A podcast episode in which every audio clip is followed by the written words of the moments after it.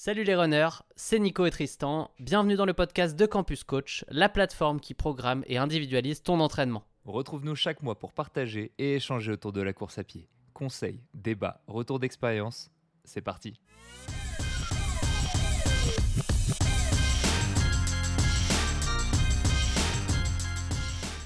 Et salut tout le monde J'espère que vous allez bien. Bienvenue dans le Campus Talk numéro 27. Bonsoir à tous ceux qui sont déjà présents. On va en nommer quelques-uns pour le plaisir pour, euh, faire comme d'habitude Nicolas, Tommy, Antonio, Elliot, Iliane, Alexandre, Bernard évidemment, Fabien, Olivier, Isabelle. Salut, euh, salut à tout le monde. Je suis Tristan, évidemment, commençons par les présentations. Euh, le coach de votre plateforme d'entraînement à course à pied favorite campus évidemment. Et je suis accompagné de notre franco-québécois préféré. Retour au pays. Nico, Running Addict, qu'est-ce que ça fait de recommencer un campus talk à 16h bah, C'est pas si mal, hein. je t'avoue que, cet, horaire, euh, cet horaire en après-midi euh, est cool, même si là je suis un petit peu, euh, un petit peu fatigué, j'avoue, je reviens de, ma petite séance de seuil du jour, donc il faudra m'excuser si, si la fatigue prend le dessus un moment ou un autre. Je reviens de ma séance de PPG. Donc euh, c'est bon, on est, on est quitte. On a tous les deux une excuse si jamais on dit n'importe quoi. Euh, puisque, le ici, hein. puisque le sujet du jour, on démonte six nouveaux mythes en course à pied. Il y a quelques mois de ça, il y a 4-5 mois, on avait fait un premier épisode où euh, on s'était attelé à démonter les 10 premiers mythes de la course à pied. 10, évidemment que non, puisque à force de parler, de faire des virgules, de de parler de tout sauf des sujets. Euh, on en a traité que 6, 6 sur les 10. Et au final, on s'était dit qu'au lieu de faire juste les 4 euh, seulement les 4 autres, on allait en rajouter euh, deux petits en bonus, ce qui nous fait deux épisodes de 6 mythes. Voilà. On va terminer le travail qu'on a commencé. Vous nous connaissez un petit peu, vous connaissez un petit peu nos mentalités. On va jusqu'au bout des choses, on ne s'arrête pas en chemin. Donc, on ne pouvait pas laisser ces six derniers mythes non démontés, comme on pourrait dire. Bah oui, en un seul morceau. Ça comme ça.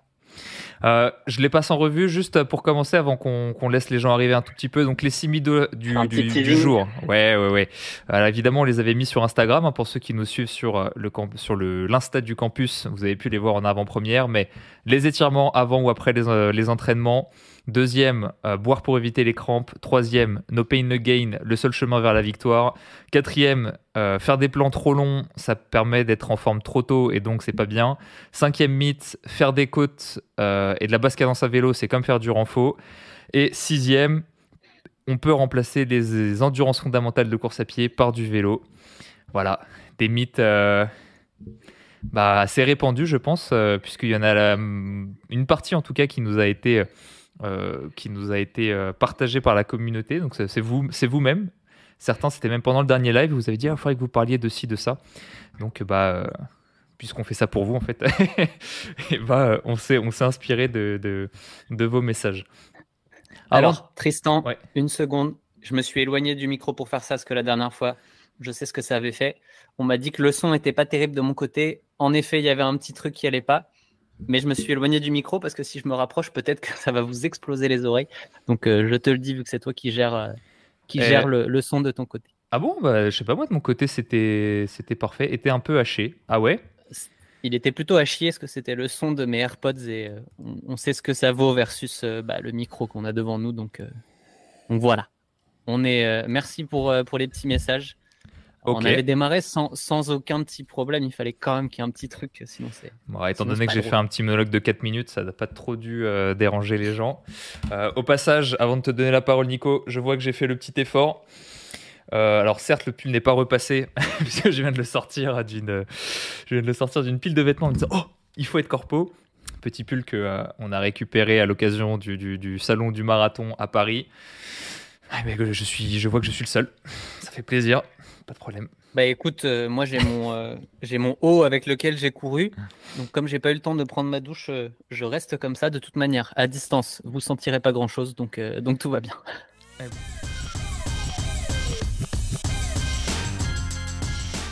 D'ailleurs, Nico, bah, tu, tu, reviens, tu reviens au Canada, là ça fait, ça fait quoi, une petite semaine que tu es revenu? Oh, ça, fait deux, ça fait deux semaines déjà. Hein. Les temps, le temps passe vite. Ça va? Ça, T'as réussi à te, à te un petit peu, à retrouver tes repères? Ouais, ouais, ouais. Bah, j'ai envie de te dire côté euh, entraînement, je les ai cassés dès le retour, vu qu'on est passé un peu en mode trail. Euh, j'ai changé les habitudes d'entraînement et euh, c'était un peu le, but aussi. Donc, mais bon, ça fait plaisir de, rentrer à la maison, de retrouver son petit chat, de retrouver ses habitudes. Et niveau travail, c'est reparti pleine balle. Là, on a plein de plein de choses qui se passent sur le campus. Donc bah, on continue, hein. on lâche rien. Ça s'active, ça s'active. Je au niveau entraînement aussi, ça a repris un petit peu puisque bah, tu as couru le marathon de Paris. Euh, d'ailleurs, bah, il me semble que tu as fait une petite vidéo. Je ne sais pas si tu as fait un débrief particulier sur ce sujet. Mais euh, alors, euh, courir un marathon en 3h40 quand on sait le faire en 2h37 en pic de forme, un petit retour là-dessus? Bah, C'est dur, très dur. Mais je ne sais pas sur quel compte, je dois le mettre parce que le salon a joué quand même pour beaucoup sur, euh, sur la fatigue avec laquelle je l'ai attaqué. Euh, mais euh, ce qui est sûr, c'est que la longueur d'un effort sur le bitume comme ça pendant 3h30, pour moi, c'est ça que je craignais le plus. Et j'avais raison de, de, le craindre puisque musculairement, euh, j'avais pas l'impression d'être mieux que, que, Nassim au final euh, sur la fin du marathon. Évidemment que c'était différent, parce que lui, il avait tout qui était dans le rouge. Moi, j'avais juste euh, l'aspect musculaire tendineux, mais on, sait que ça fait mal et, quand on est dans le rouge là-dessus, c'est pas cool. Ok, bah intéressant, comme quoi, comme quoi rien n'est donné et, et on aura l'occasion tout à l'heure d'en parler un petit peu sur le, sur le cinquième mythe du fait que bah, quelle, que soit, quelle que soit la vitesse à laquelle tu la cours, en fait, euh, lutter contre la gravité, ça, ça ne change pas trop. Donc, bah, tu as, lutté 3h30 contre la gravité et euh, au final, c'est l'un de tes points faibles. C'est ça. Donc, ouais. D'ailleurs, petit aparté très très bah, drôle, je sais pas là-dessus, mais euh, nos, deux, nos deux petits poulains, Nassim et Eric, eux ont récupéré extrêmement vite musculairement de, ce marathon, même s'ils ont été au bout, même s'ils se sont fait mal. Bon, bah en fait, euh, et surtout, c'est encore plus flagrant avec Nassim qui avait fait un marathon sans entraînement et avait mis trois mois à en récupérer. Là, euh, bon, il s'est pas forcé, mais au final, euh, au bout de trois jours, il m'écrit, il me dit Mais j'ai rien en fait, c'est bon, c'est reparti, tout va bien. Et moi, c'est pas mon cas. Donc, on voit que c'est pas une question de niveau, c'est pas une question d'entraînement. C'est une question de où sont nos limites. Et c'est sûr que musculairement, ils ont un peu plus de, fibres que moi dans le cuisseau.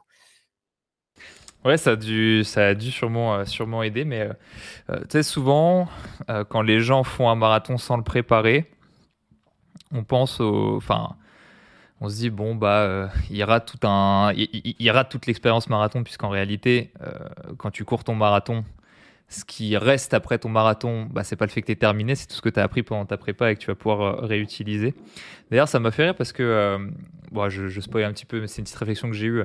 Euh, Nassim, dans l'un de ses podcasts, il disait Je pensais sur mon premier marathon que j'ai pas préparé, que j'allais le faire sans prépa et que les gens allaient penser que je suis un guerrier. Et la réalité, c'est que tout le monde s'en fout. en fait, euh, bah, c'est quand même la réalité. La différence, c'est pas que vous allez faire un marathon, c'est ce que vous allez pouvoir transmettre à votre entourage semaine après semaine, mois après mois. Euh, l'envie d'être assidu, l'envie de progresser, l'envie de bien faire, etc. Euh, chose que vous avez sûrement apprise à travers votre préparation et donc que vous allez pouvoir, bah, dont vous allez pouvoir imprégner votre, votre entourage. C'est plus ça qui importe. Que vous avez fait un marathon, on s'en fout un petit peu. Bref, tout ça pour dire que souvent ce qu'on néglige quand les gens ne préparent pas un marathon, c'est euh, l'aspect santé. Faire une bonne préparation, euh, être euh, préparé à la durée de l'effort plus qu'à l'intensité, ça permet en effet au corps de beaucoup moins subir cet effort-là et donc de beaucoup moins avoir de dommages potentiellement sur le long terme, voire dans les cas les plus extrêmes irréversibles. C'est vrai qu'on se dit bah, c'est que courir 42 km, mais quand le corps n'est pas du tout prêt, ça peut laisser des marques. Donc, donc voilà, préparez-vous pour faire vos courses. Ça paraît logique, mais euh, même pour bah, ça paraît logique pour l'expérience que vous allez avoir, mais surtout euh, pour l'aspect santé. Et bah, je pense qu'on est pas mal. 21h09. Il nous reste 50 minutes pour, euh, pour, pour traiter ces six mythes. Donc, eh bien, commençons, commençons tout de suite.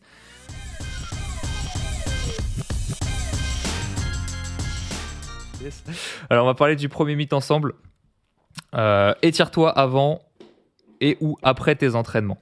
Ce qui est intéressant avec ça, c'est qu'en fait, c'est un double mythe. Et là, il y en a plein des doubles mythes comme ça. Qu'est-ce que j'entends par double mythe? C'est que euh, le premier mythe qu'on pourrait dire, c'est quand on voit des coureurs euh, débuter avoir des, premiers conseils, la première chose qu'ils font, c'est qu'ils s'étirent. Tu les vois, ils finissent leur jogging et après, euh, c'est vraiment l'image d'épinal qu'on voit dans les films, etc. Où les mecs, ils ont le pied sur la rambarde, ils s'étirent des ischios jambiers, etc. Et ce qu'on serait tenté de dire, c'est premier mythe, ne vous étirez pas après votre entraînement.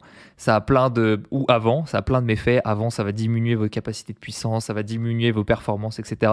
Puis après, ça va augmenter euh, euh, vos dommages musculaires, nanana. J'aurais pu régler ce premier mythe comme ça, mais là on fait face à un double mythe. Ça veut dire que dire que ne pas s'étirer avant un effort c'est mal, c'est un mythe aussi, et ne pas s'étirer après un effort, euh, c'est pas bien parce que ça augmente les dommages musculaires et donc les courbatures. Bah, en soi, c'est vrai, mais le fait de juste généraliser à ne vous étirez pas après un entraînement, c'est un mythe aussi. En fait, on pourrait dire, bah, les étirements, comme ils sont souvent réalisés, c'est-à-dire passifs, c'est pas le meilleur échauffement que vous avez à faire. Donc pour vous échauffer, vous avez sûrement très mieux à faire. Donc si vous vous étirez, si vous vous étirez avant un effort, pourquoi pas Vous avez très sûrement mieux à faire. Déjà, c'est le premier truc. Rappelle-nous ce que tu veux dire euh, par étirement passif. Étirement passif, euh, c'est on tient une position euh, statique et on tient une position statique et, voilà, c'est ça. Et après, soit on reste à la même angulation, soit on va augmenter l'angulation pour rester à, à, une douleur perçue égale. ce que je veux dire par là, c'est que bah, les protocoles d'échauffement, ils sont partagés sur campus, vous les connaissez. Petit footing, ensuite activation progressive avec une accélération ou certains intervalles où on va monter en, vitesse petit à petit pour tendre vers la vitesse de course. Euh, quelques gammes potentiellement pour récupérer un peu d'amplitude articulaire. évidemment, un échauffement articulaire aussi, voire un échauffement musculaire. Et potentiellement des, étirements dynamiques parce que bah, la course à pied, euh, c'est pas des arts martiaux. Euh, la course à pied, c'est pas de la gymnastique. On va pas demander euh, des angulations ultra importantes qui vont nécessiter vraiment un long passage euh, aux étirements puisque la performance passe par l'amplitude articulaire. Seulement, bah, quand on commence à avoir un bon niveau, courir à 20 km/h de manière relâchée, ça demande quand même une bonne amplitude. Courir à même plus vite que ça sur certains intervalles, type sprint ou ligne droite, bah, ça demande une certaine amplitude. Et donc, c'est bien quand même de préparer son corps. Et donc, bah, avoir des étirements dynamiques, euh, c'est-à-dire euh, des balancés de jambes sur le côté, en avant, en arrière, ou bien des mouvements qui demandent une grande amplitude, c'est quand même pas mal. Et puis même, tu on pourrait dire un talon-fesse, quelque part, ça peut, être, ça peut être un exercice de mobilité. Je double ce, je double ce, double mythe en disant que si vous sentez que vous étirez pour une raison euh, qui m'est inconnue, mais vous ferez du bien à l'échauffement, en fait, vous étirez 20, 10, 20, 30 secondes. C'est pas ça qui va baisser drastiquement votre performance.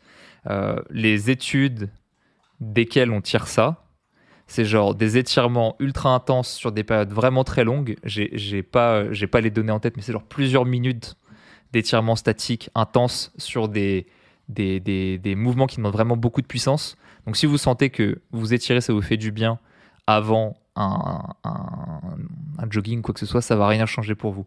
À titre personnel, dans moi, dans ma routine d'échauffement, j'intègre aujourd'hui ce qu'on appelle un échauffement russe, c'est-à-dire avec des phases de, par exemple pour les mollets, une phase de contraction, une phase d'étirement et une phase dynamique.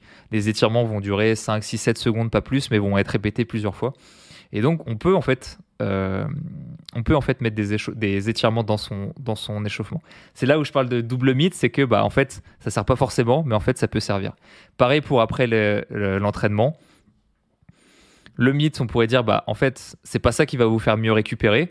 Ne vous étirez pas après l'entraînement. Bah, scientifiquement, il n'y a pas beaucoup d'études qui montrent que les étirements aident à récupérer. Mais là où le double mythe il est, c'est que si vous sentez que vous étirez après un entraînement vous fait du bien, bah étirez-vous. Le double mythe, il a. Moi, personnellement, je m'étire euh, un petit peu après les entraînements. Souvent, c'est des étirements peu intenses pour justement, bah, souvent les mollets, les, mollets sont bien chargés euh, en fonction des séances. On peut se sentir un peu tendu. Donc voilà, juste un étirement assez léger, juste pour récupérer un peu d'amplitude articulaire. Et, euh, ça va bien comme ça. Est-ce que la notion de double mythe était claire? De mon côté, oui. Après, on va poser la question à, à, ceux qui nous regardent, qui en tout cas réagissent bien à ce sujet. On a différentes, euh, différentes réponses. On voit aussi euh, le fait qu'on, peut lire, en effet, que si on doit faire des étirements euh, statiques plutôt loin de l'effort, en particulier si on a fait quelque chose de très intense musculairement comme un fractionné, là, de ne pas aller tirer quand on est étirer quand on est encore à chaud et, qu'on n'a pas forcément la, notion de, de ce qu'on de ce qu'on peut ou ne pas faire pour son muscle, donc le faire plus tard. Dans tous les cas, ce que la seule chose que j'aurais amené, et c'est pas pas pour aller dans le sens de ce que je fais, parce que moi je fais très peu d'étirements au final, mais il faut on peut aussi séparer le fait de vouloir faire des étirements pour gagner en flexibilité euh, parce qu'on sait qu'on a, je sais pas, les ischios qui sont raides naturellement, par exemple, et euh, on peut le décorréler de l'entraînement, en fait, euh, de dire bon bah j'ai besoin d'un peu plus de flexibilité, ok, bah je vais aller le travailler après un footing doux, dans des moments comme ça où, où c'est décorrélé de, de, de la performance, en fait. Euh, toi, tu, tu dis que tu fais pas d'étirement, mais tu as quand même une petite routine de mobilité où tu vas chercher des grandes amplitudes articulaires un peu tous les jours. J'aurais dû dire d'étirement statique, pardon. Justement, euh, en dynamique, la mobilité, enfin moi je, je sais que les raideurs musculaires sont pas forcément le, le, point qui me pose problème, c'est plus l'amplitude, notamment au niveau de l'ouverture de la hanche, qui est quelque chose qui au final euh, correspond à beaucoup de gens. Euh, sans, sans, prendre trop de risques, euh, je peux te dire que beaucoup de gens ici sont concernés parce qu'on passe une bonne partie de notre journée assis. Et donc, bah, on fait l'inverse de ce qu'on a besoin pour courir. Donc, et donc, donc c'est bien de, de, faire ça. En tout cas, quand on sait qu'on a des restrictions de ce côté-là. Et après, bah, je sais que moi, tout, typiquement, toute ma chaîne post a besoin d'être un petit peu euh, mobiliser, on va dire, avant de, partir, si je veux éviter certaines euh, petites douleurs. Ça, ça vient de. Et ça, c'est très individuel, en fait, parce que ça vient de l'expérience, des douleurs que j'ai pu avoir, des discussions que j'ai pu avoir avec euh, kiné, physio, ostéo. Et, en fait, on construit ça aussi au fur et à mesure. Donc, c'est. malheureusement et heureusement, comme sur tous les sujets qu'on peut traiter, la réponse peut être ça dépend. Ça dépend de vous, de, de ce que vous avez comme euh, profil, en fait, parce qu'on est tous différents, donc il n'y a jamais une réponse euh, parfaite. Bah, en fait, euh, pour les étirements, on pourrait, on pourrait résumer ça à quel but on va chercher avec ça. là, tu vois, typiquement, et, c'est très intéressant d'avoir vos interventions dans le chat, je prends le message de Frédéric. L'étirement statique après la course ne permet pas d'améliorer la souplesse. Alors, il y a des gens qui sont extrêmement pointus sur, sur, sur les étirements, qui dédient vraiment leur, euh, comment pourrait dire, leur expertise à ce domaine-là. Et donc, en fait, on pourrait dire que oui, euh, si tu t'étires après une course, potentiellement, tu vas pouvoir gagner dans un premier temps. Je pense que ça, ça sera réservé aux débutants en souplesse. Mais la question, c'est est-ce que tu n'as pas mieux à faire pour améliorer ta souplesse? Et tu l'as dit, Nico, par exemple, bah, t'étirer plus loin de tes entraînements parce qu'après un entraînement, c'est peut-être pas le meilleur, moyen, le meilleur moment de le faire. Après, on pourrait mettre en place euh, une notion d'optimal. Euh, notion d'optimal que j'aime beaucoup parce que tu pourrais dire, ok, quelqu'un qui a besoin de s'étirer pour une raison X ou Y, ou parce que ça lui fait du bien, ou parce qu'il a besoin de gagner en souplesse, parce qu'il euh, a une amplitude de mouvement euh, qu'il n'a plus. Peut-être qu'après un entraînement, c'est pas le meilleur moment. Le meilleur moment parce que bah, justement, le corps est chaud, mais les muscles qu'on va potentiellement étirer sont contractés. donc étirer un muscle qui est contracté par l'effort, c'est peut-être pas le meilleur moment de le faire. L'étirer fort, je parle, parce que pour gagner en souplesse, il faut quand même une certaine intensité d'étirement. Euh, mais la notion d'optimal dirait, bah, si vous n'avez aucun autre moment dans votre journée pour vous étirer et que la seule période que vous avez pour vous étirer, c'est les 5 minutes après euh, votre entraînement, bah, pourquoi pas l'instaurer ici? Après, vraiment, les étirements, plus souvent, ça peut se faire à froid. Donc, il n'y a pas besoin d'un échauffement euh, grandiose pour les réaliser. Donc, voilà, c'est vraiment une question de pourquoi, quel but on va aller chercher. Et si je reprends certains autres messages, euh, Gérald qui dit euh, toujours, euh, toujours très éloigné des entraînements. Donc c'est ce qu'on a. Attends, c'est pas, ce, pas ce message-là que je voulais dire. Il y a un message qui disait. Ah bah je l'ai plus. Dommage. J'aurais bien aimé le citer. Tu vois, c'est un, bon exemple. Là, à l'instant, je reviens du coup de ma séance de seuil que j'ai fait en côte avec une descente. J'ai ressenti le besoin d'aller juste étirer un tout petit peu mes quads, mais juste sur un petit mouvement comme ça. Et c'est quelque chose que mon cerveau a fait naturellement et où je me sens mieux après l'avoir fait. Bon, bah, ça m'amène à un, point qui est si ça vous fait bien vous sentir de faire quelques étirements, comme disait Tristan tout à l'heure, ça amènera pas de négatif. Donc, euh, faut, faut pas prendre non plus les études qui, de manière hyper formelle, qui disent que ça augmente un petit peu les risques de blessure. Enfin, faut toujours nuancer les choses quand on, quand on, quand on a ce genre de, conclusion.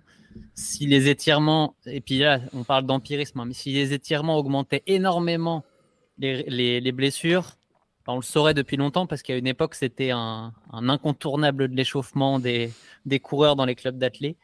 Donc, euh, peut-être que ça ne l'est plus aujourd'hui, mais à mon époque, en tout cas, ça l'était. C'est ça. Donc, euh, bah, grosso modo, pour résumer, parce que là, je vois qu'il y a pas mal de gens qui demandent euh, pour les étirements, mais est-ce que, est que les étirements pour les périostites, est-ce que les étirements pour les pathologies, etc. Ça, c'est vraiment un, autre sujet. Euh, le mythe, c'est vraiment il faut que tu t'étires avant tes entraînements pour t'échauffer et il faut que tu t'étires après tes entraînements pour récupérer. C'est ce mythe-là qu'on vient de démonter.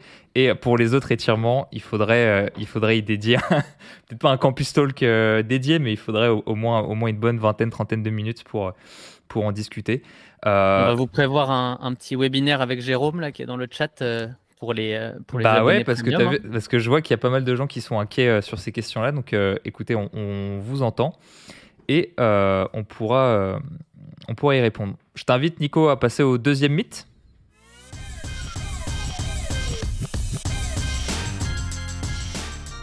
Allez. Si on veut avoir une chance de tous les faire. c'est ça. On a passé une dizaine de minutes sur celui-là, mais il fallait les passer. Sujet, euh, sujet très intéressant. Euh, le deuxième l'est tout autant. Euh, on va parler de crampes et du fait qu'il faudrait boire pour éviter les crampes. C'est la solution qu'on a longtemps donnée. En fait, on a souvent, on a longtemps lié déshydratation et crampes. Est-ce que c'est vrai? Est-ce que c'est faux? Si on en parle ici, c'est que c'est plutôt un mythe. Évidemment, on met toujours des pincettes parce que on ne sait jamais de quoi le, futur sera fait de ce côté-là et peut-être que d'autres découvertes seront faites. C'est pas encore un phénomène qu'on connaît euh, parfaitement, euh, les crampes. Euh, mais ce qu'on a aujourd'hui comme étude nous montre que la déshydratation n'est pas forcément liée à des dommages musculaires et à des crampes en, particulier. je prends toujours des pincettes parce que la déshydratation est quelque chose qui a un impact à un certain point euh, sur la performance, sur euh, la fatigue euh, générale, sur plein d'aspects. Mais là, si on parle uniquement de crampes, d'aspects musculaires, bah, il semble que non. Et on parle d'hydratation, on peut aussi parler d'électrolytes pour le coup, de sodium, de potassium, bref, de tout ce qui peut, tout ce qui, est présent dans le sang et qui a un intérêt pour les réactions chimiques qu'on peut avoir dans le corps, dans la production d'énergie notamment eh bien, euh, il semble pas que, l'hydratation ait un rôle dans les crampes.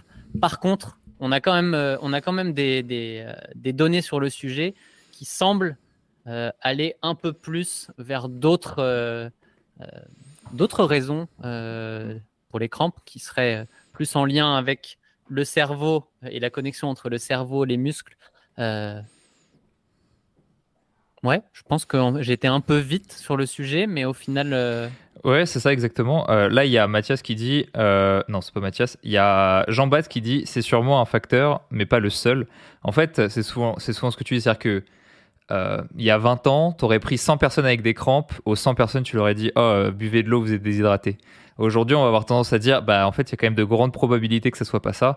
Euh, mais sur les 100, il y en aura peut-être toujours un où ça sera la cause, parce qu'en fait, en effet, il est déshydraté et c'est bien ça. Mais dans la grande, grande majorité des cas, euh, je voudrais pas m'avancer, mais pour moi, même plus de 9 cas sur 10 et de tous les cas que j'ai pu avoir sous mes yeux, euh, en effet, c'est pas une question d'hydratation. Il y a une étude qu'on, qu alors j'ai pas la référence, mais vous la trouverez très certainement, avec euh, une belle étude qui a été menée où des coureurs justement J'aurais pas la distance, mais ça devait être, assez long, semi ou marathon, euh, comme je vous l'ai dit.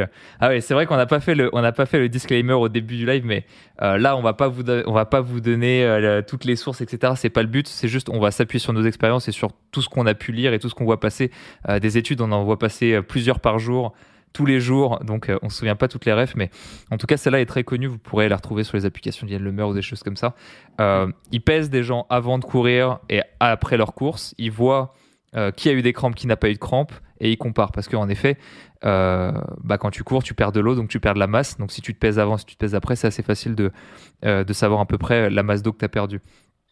Bah, il n'y a pas de corrélation entre la masse d'eau perdue et euh, et, le taux de, et taux de crampe. Et en fait, et la relation qu'il y a, ça va être plus être au niveau des courbatures ou au niveau de la perte de, force musculaire, où là, pour le coup, en fait, on voit que bah, ceux qui ont le moins de capacité musculaire ont été plus susceptibles d'avoir des crampes. Après, il y a des gens toujours, c'est des probabilités, il y a des gens avec des bonnes capacités musculaires qui ont eu des crampes et qui pourtant n'ont pas perdu plus d'eau c'est toujours euh, euh, multifactoriel, mais en tout cas, euh, ça montrait bien que bah, c'était pas systématique.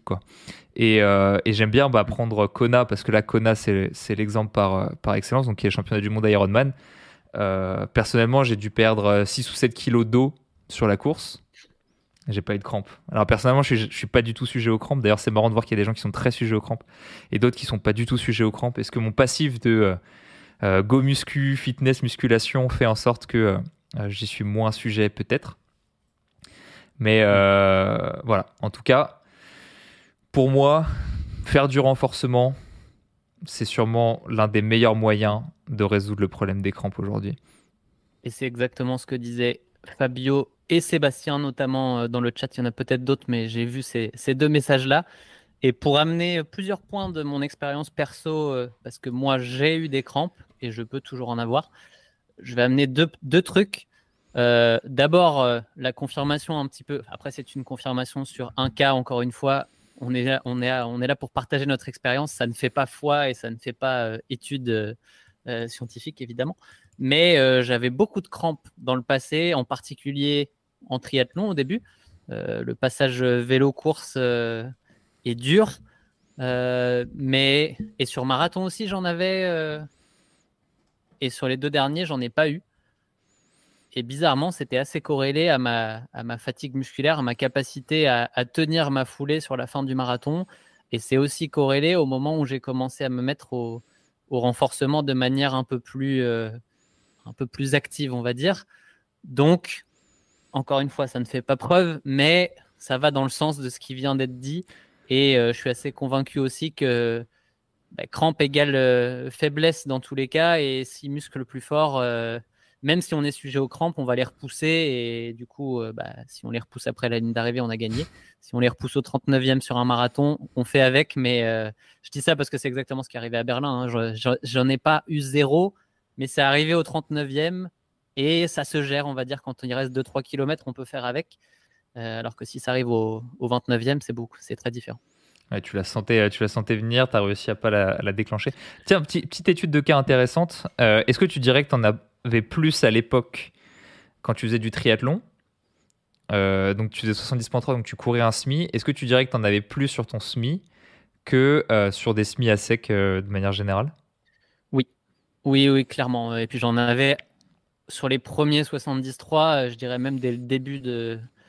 Enfin, je sais pas si. Ça dépend aussi après. On, on va pas parler vélo, hein, mais de la manière dont tu, dont tu attaques ton vélo. Mais les quads étaient aussi mon, point faible, était mon point faible globalement. Donc, euh, ouais, mais tu vois, c'est justement, c'est comme le vélo, c'est euh, par essence un sport concentrique, donc à contraction musculaire et bah, très majoritairement au niveau, au niveau du, du, quadriceps et du grand fessier. Tu as une pré-fatigue qui fait que bah, tu arrives sur la course à pied très pré-fatigué. Alors après, on pourra toujours ouais, mais ça se trouve, il s'est déshydraté sur le vélo. Bon, les, preuves semblent euh, tendre vers le non. Mais euh, donc voilà, en gros, euh, en gros, je pense que le renfort c'est une bonne piste. Et tout à l'heure, c'était marrant. Il y avait, il y avait, il y avait. il était juste ici. Ouais, il parlait de jus de cornichon là. Où est-ce qu'il est, C'était Cyril. Il me semble que c'était Cyril qui parlait de jus de cornichon. Aussi. Et c'est marrant parce que ça, tu vois, j'ai toujours cru que c'était un mythe. Et d'ailleurs, je pense que dans la grande majorité des cas, c'est un mythe. Mais encore une fois, tu vois, j'ai une personne que j'entraîne qui a tout le temps des crampes et je lui dis, mais c'est de la merde, prends pas ça. Et bah, tu vois, peut-être juste par le placebo, il en prend et ça fonctionne. et je suis en mode, putain, mais en fait, on ne sait rien. j'ai hésité, à en parler, ça, parce que je l'ai testé aussi. Mais j'ai pas fait suffisamment de, triathlon euh, au moment où j'ai commencé à tester ça pour, euh, pour en parler. Le fait est que je connais pas mal de personnes qui sont très convaincues euh, de ça. que le l'aspect en fait pourquoi le cornichon Pourquoi ce genre de choses? C'est ça, c'est un, ça c'est tellement un truc qui est, qui est violent quand on le, quand on l'avale que ça, ça envoie un shoot euh, au cerveau, au, système nerveux, et ça ferait un reset et on pourrait repartir à zéro, entre guillemets, ou en tout cas repartir en arrière sur la, sur la fatigue nerveuse qui générerait les crampes. Bref, il y a quand même beaucoup de, de si dans tout ça. C'est ça, genre je suis, un, je, suis un, énorme sceptique, mais pour l'instant j'ai un cas de 1 sur 1 chez qui ça fonctionne. Grosse probabilité, on n'en fait pas une étude, mais, euh, mais je pense que, je pense que peut-être dans le chat, n'hésitez pas à nous dire si jamais euh, ça a fonctionné pour vous. Moi, ça, ça me paraît vraiment être... Euh, un truc de grand-mère ou genre euh, sous la pleine lune, un jour, un jour d'août, peut-être que ça fonctionne, mais pour moi, c'est pas, faudrait, faudrait pas juste. Après, comme sur souvent, même si c'est un effet placebo, et eh bah si ça marche, l'effet placebo on le prend parce que c'est un effet quand même. Donc à chaque fois, si vous avez un truc que tout le monde dit que ça marche pas, mais que ça marche pas sur vous, bah faites-le parce que si c'est juste sur votre cerveau, c'est pas grave, ça fonctionne pas. Ouais, exactement. Euh, et eh ben écoute, on va pouvoir passer au, au combien troisième mythe. Je pense que pour le boire pour les crampes, euh, c'est assez clair pour euh, les gens. Mais en tout cas, ça fait plaisir. Je vois que vous êtes très actifs dans le chat et euh, on voit que, on voit que pour l'instant les mythes dont on parle résonnent en vous. Donc on espère, on espère vous apporter les réponses, les réponses qu'il faut et bah, peut-être remettre en question certaines de vos pratiques parce que bah, par exemple si jamais euh, vous avez des crampes et que euh, la seule solution que vous avez trouvée jusqu'à aujourd'hui, c'est euh, boire 5 litres sur votre course et ça fonctionne pas, bah, peut-être que maintenant vous avez une autre piste de réflexion avec le renforcement, etc. si jamais, j'en sais rien, vous n'arriviez pas à récupérer après vos entraînements et vous êtes en mode, mais je comprends pas, j'arrête pas de m'étirer après l'entraînement et ça change rien, bah peut-être parce que justement c'est pas fait pour ça. Donc voilà, j'espère qu'on a essayé d'apporter des petites réponses pour votre quotidien.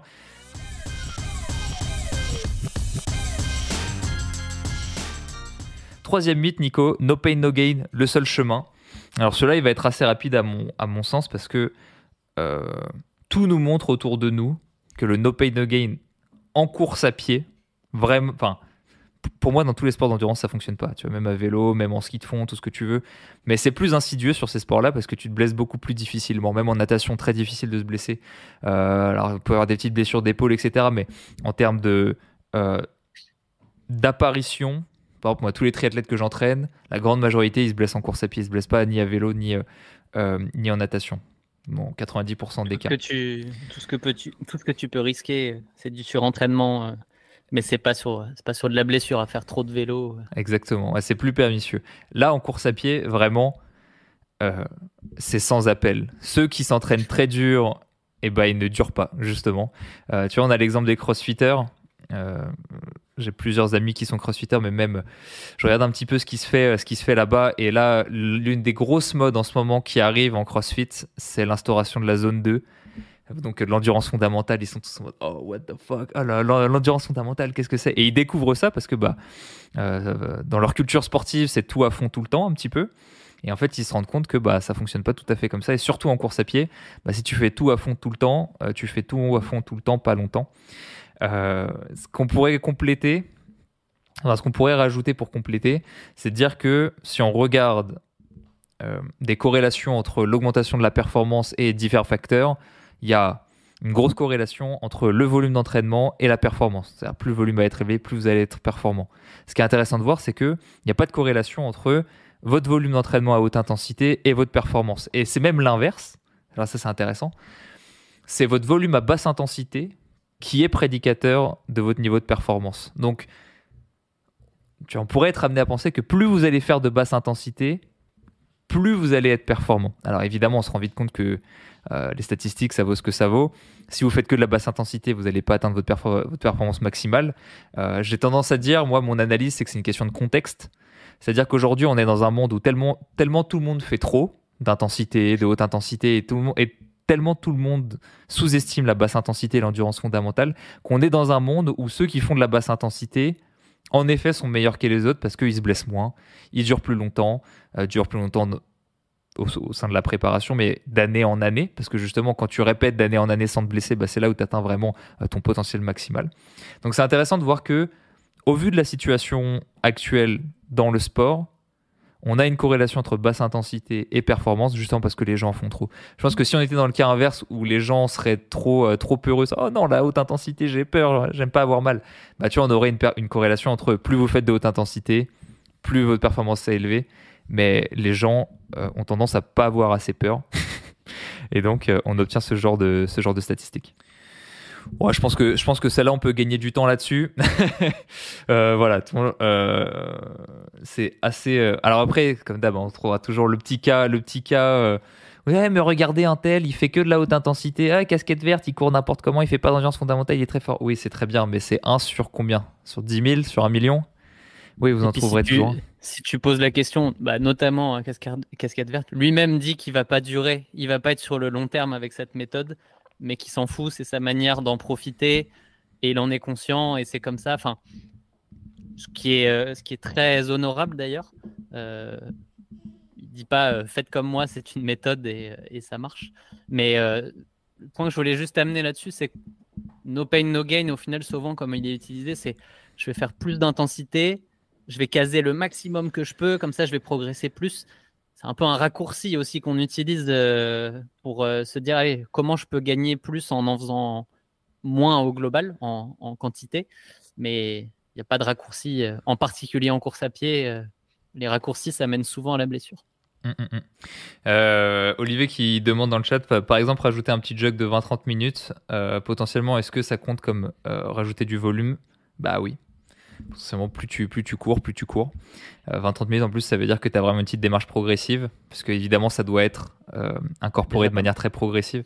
Euh, par exemple, moi, quand j'ai incorporé mon sixième run dans la semaine, là, très récemment, tu vois, j'ai fait premier run, il était de 15-20 minutes pour justement laisser le temps, puis après 20-25, puis après 30, et après ça devient une vraie sortie au bout d'un mois.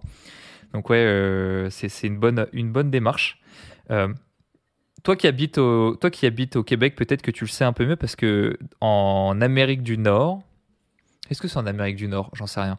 Mais tu avais une grande mode, fut un temps, du euh, junk miles, ils appellent ça, donc le, kilomètre poubelle, où ils disaient ouais, en fait, tu as des kilomètres qui servent à rien, faut pas les faire, etc. Tu sais un peu d'où ça vient cette, cette légende? Parce que je pense qu'il y a beaucoup de gens qui ont peur de faire de la basse intensité et donc tente vers le no pain no gain parce qu'ils sont en mode non, moi tous mes jogging, tous mes footing, il faut qu'ils servent à quelque chose. Hmm, je suis étonné que tu, dises que ça vient de là, même si no pain no gain, ça sonne pas euh, truc de français quand même quand on regarde comme ça. Mais euh, la tendance ici est plutôt à, vouloir justement je pense, je pense que c'est quelqu'un qui a voulu un peu casser la mode nord-américaine qui est au volume, volume, volume. Et euh, si je fais pas 100 km dans ma semaine, je m'entraîne pas assez, donc il faut que je case euh, le plus de junk miles euh, possible. Hmm. Et je pense que c'est quelqu'un qui a voulu casser ça. Après, est-ce que ça a un lien avec le no pain no gain qui est un petit peu l'inverse? Je, je, ne sais pas. Ok, intéressant. Intéressant. Parce que, bah ouais, euh, c'est difficile de s'en défaire de cette histoire de junk miles. Alors moi, j'ai essayé de me, de me rattacher en disant, bah c'est très simple quand vous faites un footing, votre séance a un but. C'est pas parce que vous courez lentement qu'il n'y a pas de but. Et du coup, j'essaie de, de rattraper les gens comme ça et de leur expliquer de telle manière. Euh, tu vois, peut-être que justement, le, le, le, jog que tu fais un peu trop vite, parce qu'en fait, euh, tu sais pas qu'il faut, enfin, tu sais pas à, quel, à partir de quand est-ce qu'on considère que c'est vraiment de la basse intensité. Donc, tu fais un peu toute ton intensité un peu au milieu, etc. Peut-être que là, on pourrait considérer que euh, avoir ces basses intensités trop hautes et avoir pas vraiment de haute intensité, à la limite, peut-être que, peut-être que c'est ce qui était dit à la base. On pourra, on pourra on pourra creuser, ça pourrait être intéressant. Euh, en attendant d'avoir ce genre de réponse, Nico, quatrième mythe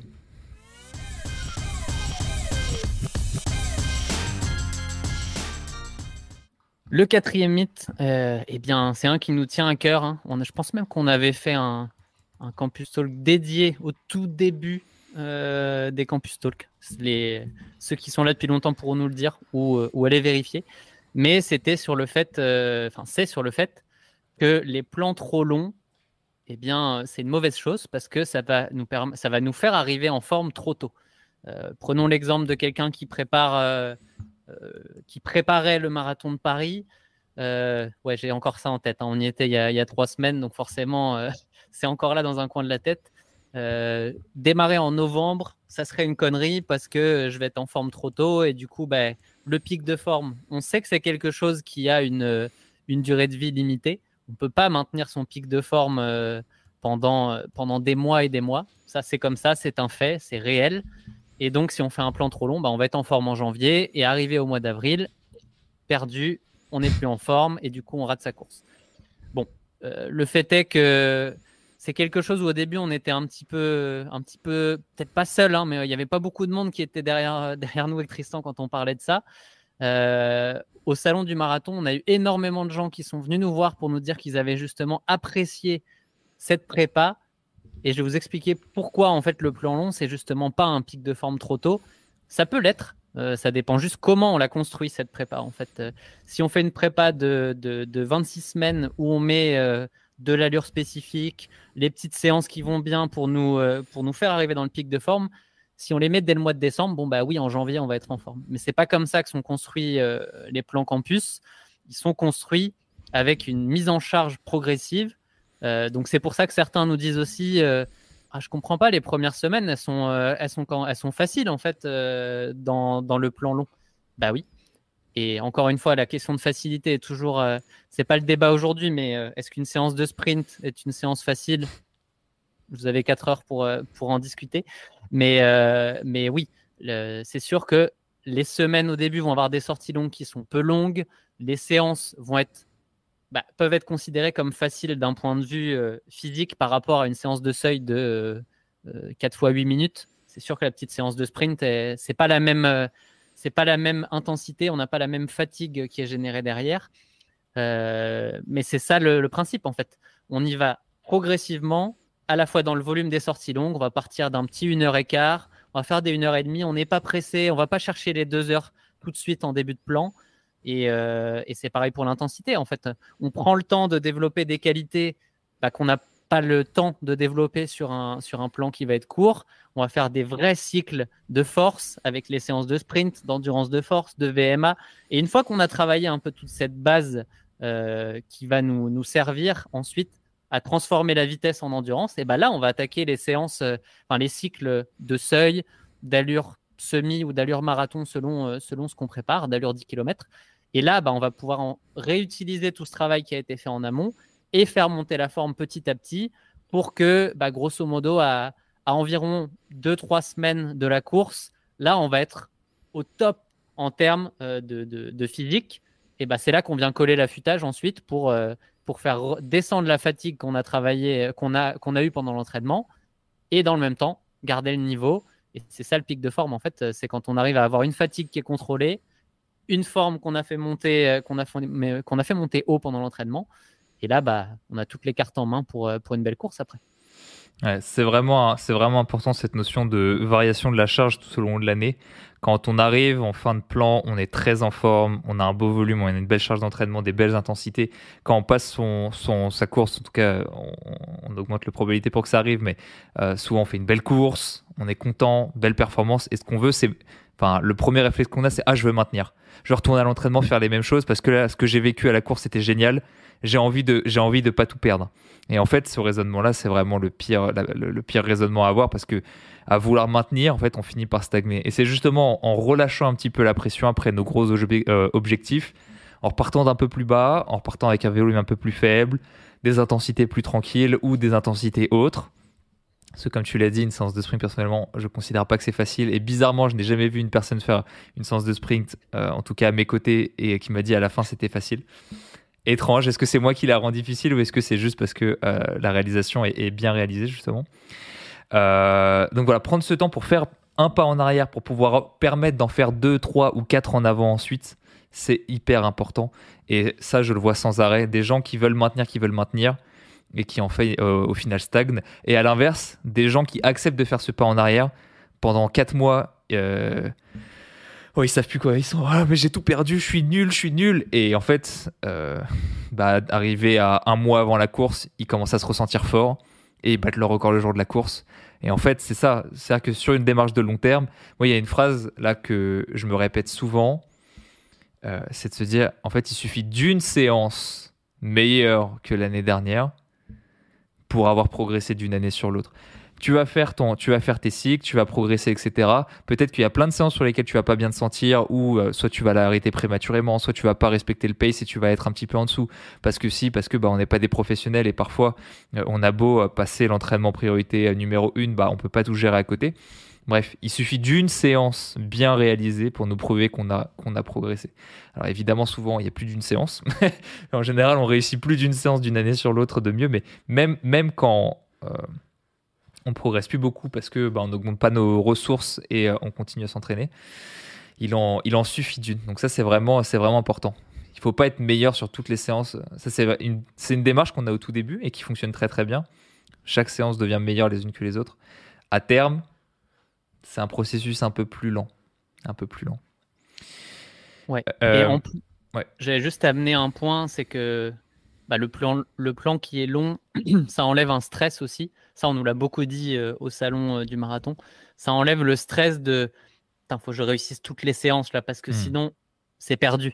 Là, on a moins de stress. Et si je reprends mon exemple de l'année dernière pour le marathon de Berlin, qui s'est bien fini, bah, j'ai eu le Covid en sortant de Boston, qui m'a laissé pendant quelques mois avec une aérobie qui n'était pas au top, donc j'ai foiré totalement mon, mon cycle de VMA.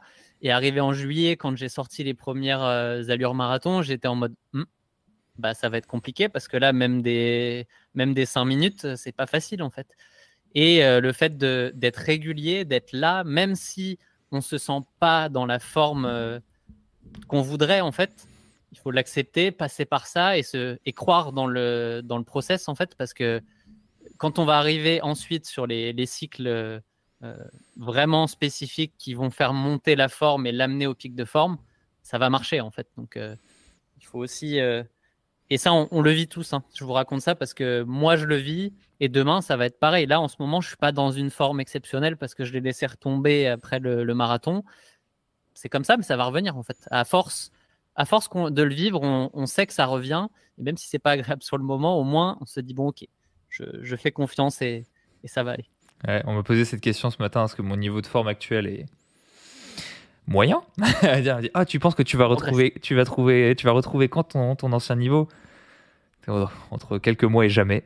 ça, seul le, futur le, saura. Restil nous dit le risque d'un plan trop long, si on part déjà d'un bon niveau d'entraînement, euh, d'un niveau d'entraînement déjà bon pour un 10 km ou 5 km, c'est de ne pas réussir à rester totalement investi dans sa prépa. C'est exactement ça. En fait, quand je parle de, quand je parle de stagnation, en général, c'est ça, c'est on n'arrive pas en fait à faire cette, cette marge de plus. On est déjà sur la plus haute marge qu'on peut fournir aujourd'hui. Et donc, on, on ne peut plus remonter de marche ensuite. En fait, c'est comme s'il fallait descendre l'escalier, aller chercher un peu de briques, un peu de, un peu de ciment, remonter les marches et reconstruire 3-4 marches de plus. Et puis on n'a plus de hmm. briques, plus de ciment, il faut redescendre. Ah, c'est pas mal, c'est comme analogie. Je vais, je vais la garder. Je viens de la trouver. On est en impro. Je la réutiliserai. Euh, juste avant de passer au, mythe suivant, je vais juste rebondir sur un petit message de Florian qui nous a laissé euh, sur le mythe suivant qui disait euh, Merci, il nous a renvoyé un message depuis. Euh, alors, il nous disait grosso modo, et c'est ça, ce no pain no gain, on l'apprend en club FFA. Il faut toujours qu'on propose un élément d'intensité, ou sinon on va justifier un footing comme euh, capillarisation, récupération. Alors, Florian, je, te comprends tellement, parce que bah, j'ai pas entraîné en, club d'athlétisme, mais pendant, plusieurs années, j'étais coach fitness et santé dans les entreprises et à domicile. C'est extrêmement compliqué de faire une séance sans thème. Parfois, les gens, ce qu'il faudrait qu'ils fassent, c'est juste un peu de basse intensité, se maintenir, etc. Après, toi, tu viens pas pour faire ça, mais leur expliquer que tout n'a pas besoin d'avoir un thème en tout temps, c'est vraiment, euh, vraiment très difficile. Donc, je, vois très très bien cette quête du ludique, cette quête de ah, il faut toujours faire quelque chose. Les gens sont en club, au final, ils vont quoi deux fois en club? Va leur expliquer qu'il faut qu'ils courent une troisième fois sans le club à côté où c'est une allure lente je, vois exactement ce que tu veux, ce que tu veux dire, Florian, et, euh, et ça doit pas être très facile d'avoir la bonne pédagogie en club pour euh, expliquer aux gens que justement tout ne tourne pas autour des deux sens de piste qui font, euh, font, font ensemble. Mais si tu as cette réflexion-là, c'est que justement, tu as un petit moment des. On voit que tu arrives à contourner le truc. Si, si, vous inquiétez pas, capillarisation, vous savez pas ce que c'est, mais ça va être en géogénèse, en géogénèse. C'est parti.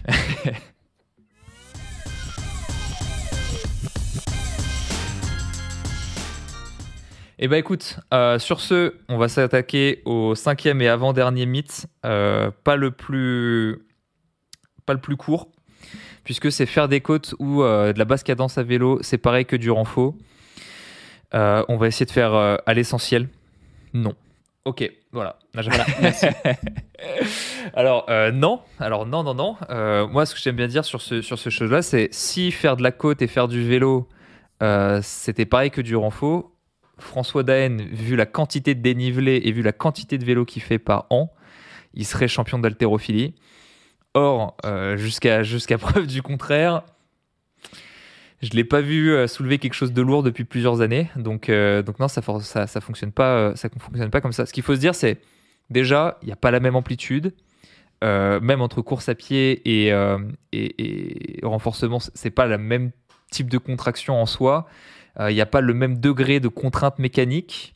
Euh, pareil, si les deux se valaient, on aurait les mêmes gains de santé. Or, aujourd'hui, tu prends des recommandations comme l'OMS, mais il y en a beaucoup d'autres, que ce soit le Collège américain de la santé ou des choses comme ça. Euh, ils te disent en parallèle d'une activité cardiovasculaire de faire des activités de renforcement. Ils te disent pas d'aller courir en côte. Donc c'est bien parce que justement, de par la contrainte métabolique, de par la contrainte mécanique surtout, sur tous les tissus, les os, les tendons, les muscles, on n'obtient pas la même chose, on n'obtient pas les mêmes bénéfices. Donc c'est vraiment des activités qui sont, complémentaires. Même on pourrait dire que bah, par la musculation, on pourrait avoir une démarche analytique. Analytique, ça veut dire euh, qu'on peut isoler certains, certains muscles, certaines masses musculaires, certaines euh, mécaniques de mouvement pour pouvoir les isoler et les travailler spécifiquement. Souvent, la préparation physique, la préparation physique, elle est en deux temps.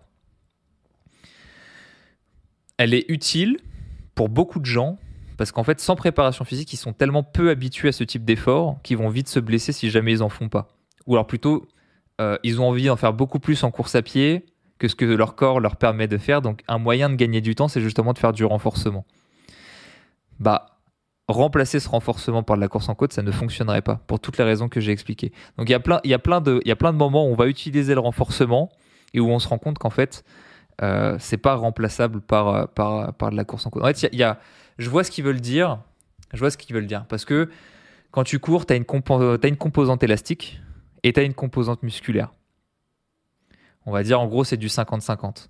Quand tu cours en côte, tu diminues un petit peu ton facteur euh, élastique au profit de ton facteur musculaire. Mais tu vas passer peut-être à un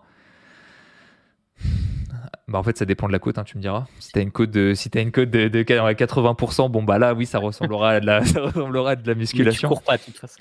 Ouais, voilà, c'est ça. En fait, c'est, en fait, ça, ah, ok, on, ok, on pourrait le prendre comme ça. C'est à quel, à quel degré est votre côte? Parce que si tu prends une côte qui t'oblige à être presque en escalade, en fait, euh, chaque mouvement que tu fais, c'est un mouvement de fente, et donc ça ressemble à de renforcement. Tu sais ce que je veux dire? pris une de mes répliques. J'allais venir à ça justement sur euh, pour commencer à tâter un peu du trail. Bah, courir sur une petite côte à 4-5%, bon d'accord. Quand tu commences à être dans un passage à 15%, tu sens que musculairement, c'est pas le même effort. Euh, et puis tu cours plus en général de toute façon. C'est ça. Euh, oui, là tu commences à travailler fort et à, et avoir besoin d'aller chercher une amplitude différente. Enfin, il y a pas mal de choses qui ressemblent de plus en plus à de la musculation le pourcentage. C'est ça. Ah, après, c'est ça. Si tu cours en côte avec un laisse de 40 kg sur le dos et que tu fonctionnes par. Euh, tu fais 20 pas et tu t'arrêtes 3 minutes et tu refais 20 pas. Ouais, ok, ça me va. Ta côte, elle fait, elle fait 50%. Et en fait, tu me fais 4 euh, séries de 12 fentes de par côté. Et en fait, ça s'appelle de la musculation. Quoi. Mais en soi, en soi non, c'est juste, c'est juste euh, en fonction de la côte, parce qu'en général, quand on court sur route, on va jouer sur une petite côte entre 3 et 8%. c'est juste, tu déplaces le curseur entre facteur élastique et facteur musculaire. Ça a beaucoup d'intérêt, ça a énormément d'intérêt de le faire, mais ça n'a pas les mêmes intérêts que le renforcement. En fait, c'est comme si tu poussais le curseur vraiment à son maximum. Euh, chose qui est très difficile à faire. Après, par rapport au vélo, bah pareil, tu vois, tu vas effacer tout facteur élastique, mais à quel point est-ce que, en fait, euh, tu vas mettre du torque, euh, je sais pas comment dire, mais tu vas mettre de la contrainte mécanique et de la contrainte musculaire pour contracter? Même bah, chose. De, toute manière, et j'ai un peu peur de. Je sais que je vais reprendre les propos de quelqu'un. J'espère que c'est pas les tiens, Tristan, parce que ça, serait drôle. Mais euh, qui comparait, euh, bah, en fait, vélo et course à pied, ça marche dans les deux cas. Quand on fait des côtes en course, à la fin de notre côte, euh, ok, l'endurance de force peut se discuter, mais si on fait des côtes, en fait, on fait X pas on va en faire beaucoup en fait des pas. On est quand même sur un truc qu'on peut répéter 50, 100, 200 fois. Euh, en musculation, euh, l'exercice que tu répètes 100 euh, ou 200 fois n'existe pas. Et puis de toute façon, c'est plus vraiment, c'est pas vraiment ce qu'on, on pourrait un hein, sans poids faire un, squat qu'on répète 100 fois peut-être, mais c'est pas vraiment ce qu'on appelle musculation non plus après. Mmh, mmh, mmh. Oui, oui, de toute façon, je pense qu'il n'y a pas besoin d'expliquer vraiment plus. C'est, comme je disais tout à l'heure, pas la même amplitude, pas les mêmes contraintes mécaniques, pas les mêmes gains de santé, pas, les mêmes, pas les mêmes capacités de, d'isolation de certains patterns et de certains muscles. Franchement, euh, franchement, voilà. Après, je le répète encore une fois, euh, et c'est ce que dit, ce que dit Caroline. Côté renfo, c'est complémentaire exactement, mais ça ne se remplace pas. C'est juste, c'est juste que, ce qu'on dit. Et est-ce qu'on l'entend beaucoup Oui, oui, non, mais je fais pas de renfo parce que je fais de la côte. Hmm. Ouais. Bah, continue de faire des côtes, mais fais un peu de renfo en plus. C'est ça, exactement. Est-ce qu'en parlant de, choses qui ne se remplacent pas, on passerait pas au sixième mythe?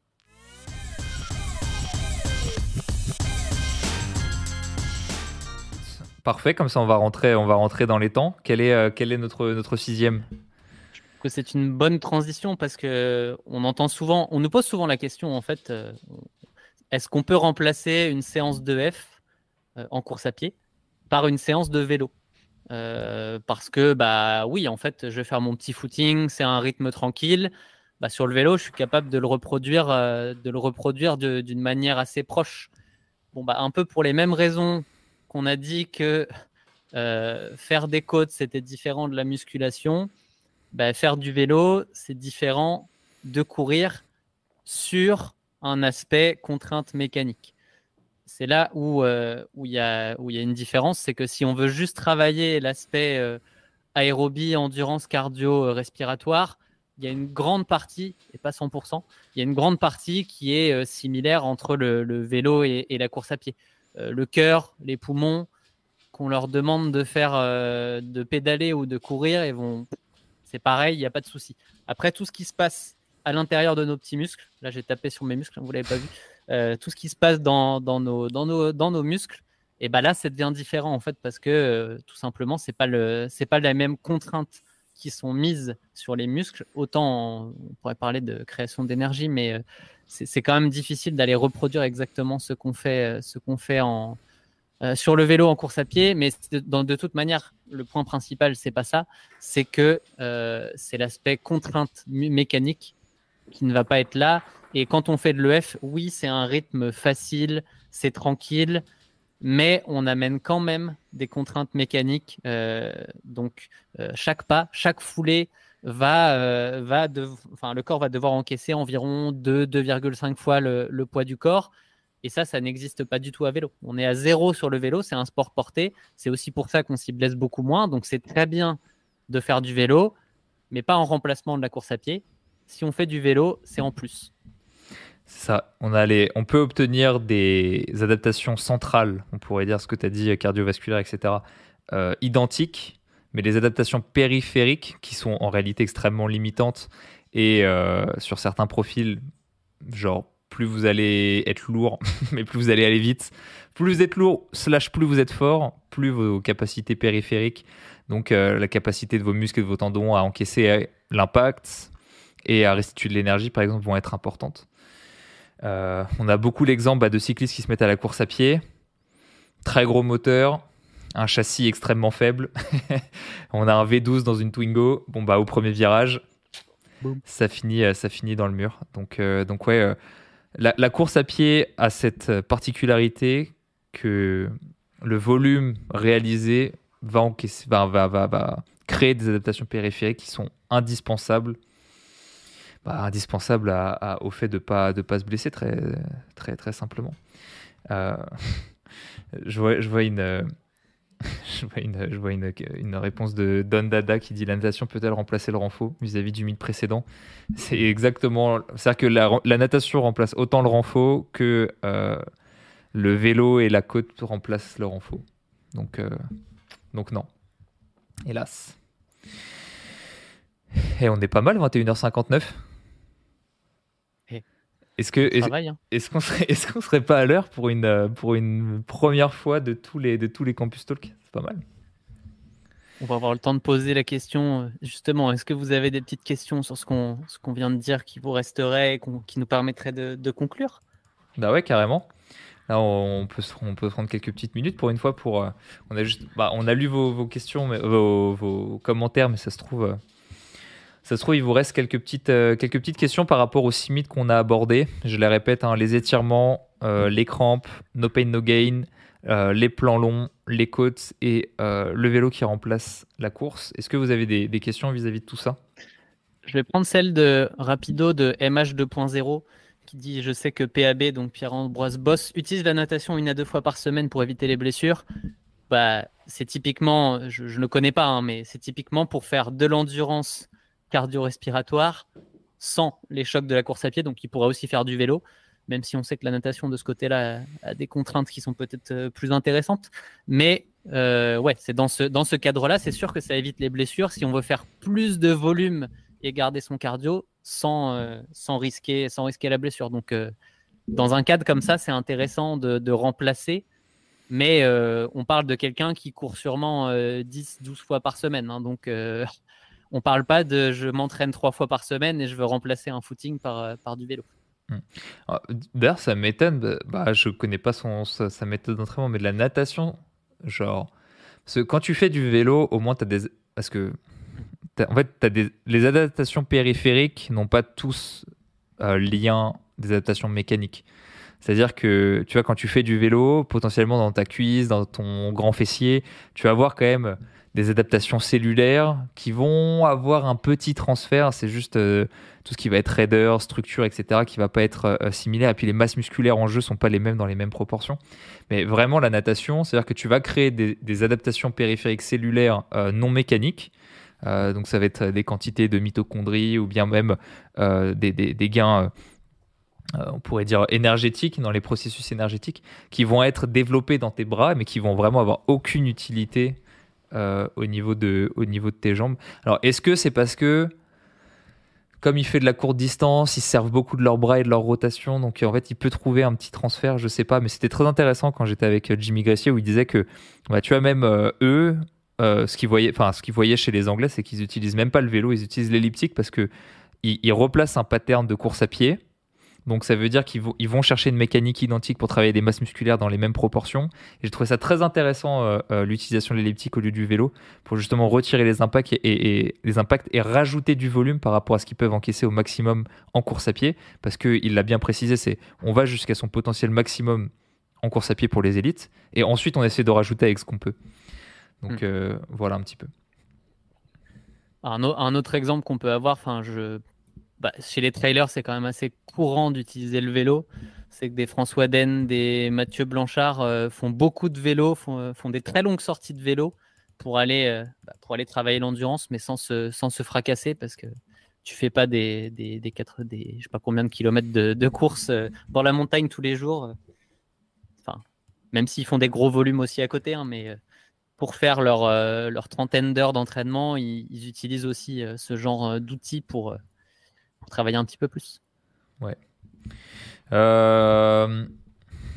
Alors, on va prendre des petites questions. Ça va peut-être pas les satisfaire parce qu'on va y répondre très, très, très vite. J'ai Nicolas qui dit déterminer sa zone 2 avec précision. en fait, c'est marrant parce que précision et zone 2, ça n'existe pas.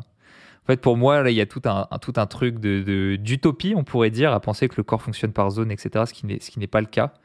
Et en fonction de tes publics, j'ai envie de te dire quel est ton, quel est ton but.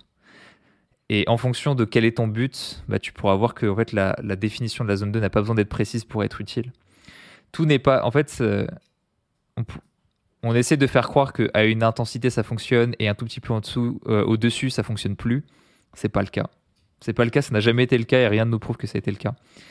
Donc, euh, tu vois, par exemple, pour un débutant, et je prendre le cas des débutants et on va pas passer en revue tous les cas parce que bah, ça risquerait de durer longtemps, mais dans un débutant, le, but c'est qu'il accumule du volume sans, se blesser. Donc, ta zone 2, ça pourrait être quelle quantité mécanique nous permet de nous assurer qu'il euh, il va pas se blesser? On parle même pas de physiologie. On parle même pas de ah les filières énergétiques machin ah la, tu vois? Juste, mettons un curseur à un endroit où la contrainte mécanique est assez basse pour nous assurer qu'il puisse faire son volume tranquillement. Ça, c'est de la zone 2. Donc en fait, c'est là où le 75% de fréquence cardiaque maximale, il marche très très bien. Parce que quel que soit ton niveau, physiologiquement, tu pourrais être hors de ta zone 2, mais mécaniquement, ça pourrait très suffisant. Ça pourrait être suffisant. Et tous les gens qui pensent que ah euh, ça va pas fonctionner, les gens vont pas progresser, tous les jours on nous montre que ça progresse quand même. Donc euh, voilà, tu vois. Et puis à l'inverse, tu prends un, allez, je te prends un autre cas, un élite. Pourquoi est-ce qu'il fait de la zone 2 Pour conserver ses glucides le plus possible pour ses entraînements intenses, parce que vu ses volumes, s'il dépense trop de glucides sur tous ses entraînements, au final, il n'en aura pas assez pour réaliser ses entraînements importants. Donc lui, ce qui l'intéresse, c'est pas forcément les contraintes mécaniques, parce que il pourrait s'en satisfaire assez, facilement. Il pourrait, les, il pourrait les encaisser assez facilement. Mais lui, ce qui l'intéresse, c'est d'avoir les bonnes réserves au bon moment pour réaliser les, les, les, les entraînements qui l'intéressent. Et à ce moment-là, la limitation entre, entre ce que tu appelles la zone 2 et la zone 3, elle est même pas encore pertinente vis-à-vis de ça. Donc euh, Geoffroy qui nous dit la zone 2 est un mythe, on est d'accord Bah non, c'est pas un mythe parce que ce qui compte c'est de faire de la basse intensité. Presque un mythe, c'est qu'on définisse que la zone 2 c'est une valeur précise. C'est pour ça d'ailleurs que nous on met, on met un intervalle sur l'endurance fondamentale et pas une valeur précise. Ce qui est sûr par contre c'est qu'il faut se mettre d'accord à un moment pour mettre une barrière pour dire ok, à partir de là vous êtes plus, euh, vous êtes plus assez bas. Et en général cette limite on la met même plus basse que ce que physiologiquement on pourrait appeler la limite de la zone 2. d'ailleurs, ça, je pense que c'est assez surprenant et euh, tous les gens qui font des testings que j'entraîne, ils disent Ah, mais mon SV1, mon SL1 est plus haut que mon endurance fondamentale. Oui. Oui, parce que pour la grande majorité des gens, déjà, ceux qui font leur testing, euh, votre limite physiologique, genre, crée trop de contraintes mécaniques par rapport à ce que vous pourriez créer, euh, subir au quotidien. Ça m'amène un sujet de débat, mais qu'on gardera pour une autre fois. Sur euh, mon entraînement trail, où moi, justement, je veux en particulier travailler l'aspect contrainte mécanique. Et où, du coup, euh, bah, sur mes sorties du week-end, j'accepte de travailler peut-être un poil plus haut en cardio pour avoir le, la contrainte que je veux, en fait. Parce que si je reste trop bas, bah, je ne vais pas travailler mon, mon, facteur limitant sur tout ça. Mais bon, c'est pas le sujet du jour. On en reparler une autre fois, potentiellement. Ouais. Et Geoffroy qui nous qui disait ah du coup j'ai ma réponse à zone 2 est bien mythe. Alors on est bien d'accord que là on parle de parle de science, c'est-à-dire que dans les faits il faut respecter sa zone 2. Euh, et tout à l'heure euh, il y avait quelqu'un euh, là je vais pas dire retrouver son message mais il y a peut-être une demi-heure qui disait oh moi je comprends pas quand je cours en endurance fondamentale quand on parlait d'endurance fondamentale dans le No Pain No Gain tout à l'heure qui disait oh mon cœur dérive tout le temps et en fin de sortie j'arrive pas j'arrive pas à le maintenir dans la bonne zone c'est que tu cours trop vite et puis ça, ça va s'améliorer. Ou, ou, alors, tu as une tendance à, te déshydrater très fort, ou peut-être que tu habites dans un pays chaud. Il y a plusieurs, plusieurs cas où on pourrait dire, parce que pour avoir entraîné des gens à, Singapour, à Hong Kong et dans, et dans plusieurs euh, pays chauds euh, d'Afrique, euh, le cœur dérive beaucoup parce qu'il fait très chaud. Et c'est très compliqué de le garder dans la même zone. Et là, on est dans des conditions d'exécution qui sont extrêmement spécifiques et pour lesquelles j'ai même pas encore vraiment de réponse parce que faut-il favoriser la contrainte mécanique, euh, la contrainte métabolique. J'ai de la chance de ne pas habiter à Singapour. on va résumer ça comme ça. Est-ce que tu vois une autre question pour, euh, pour terminer?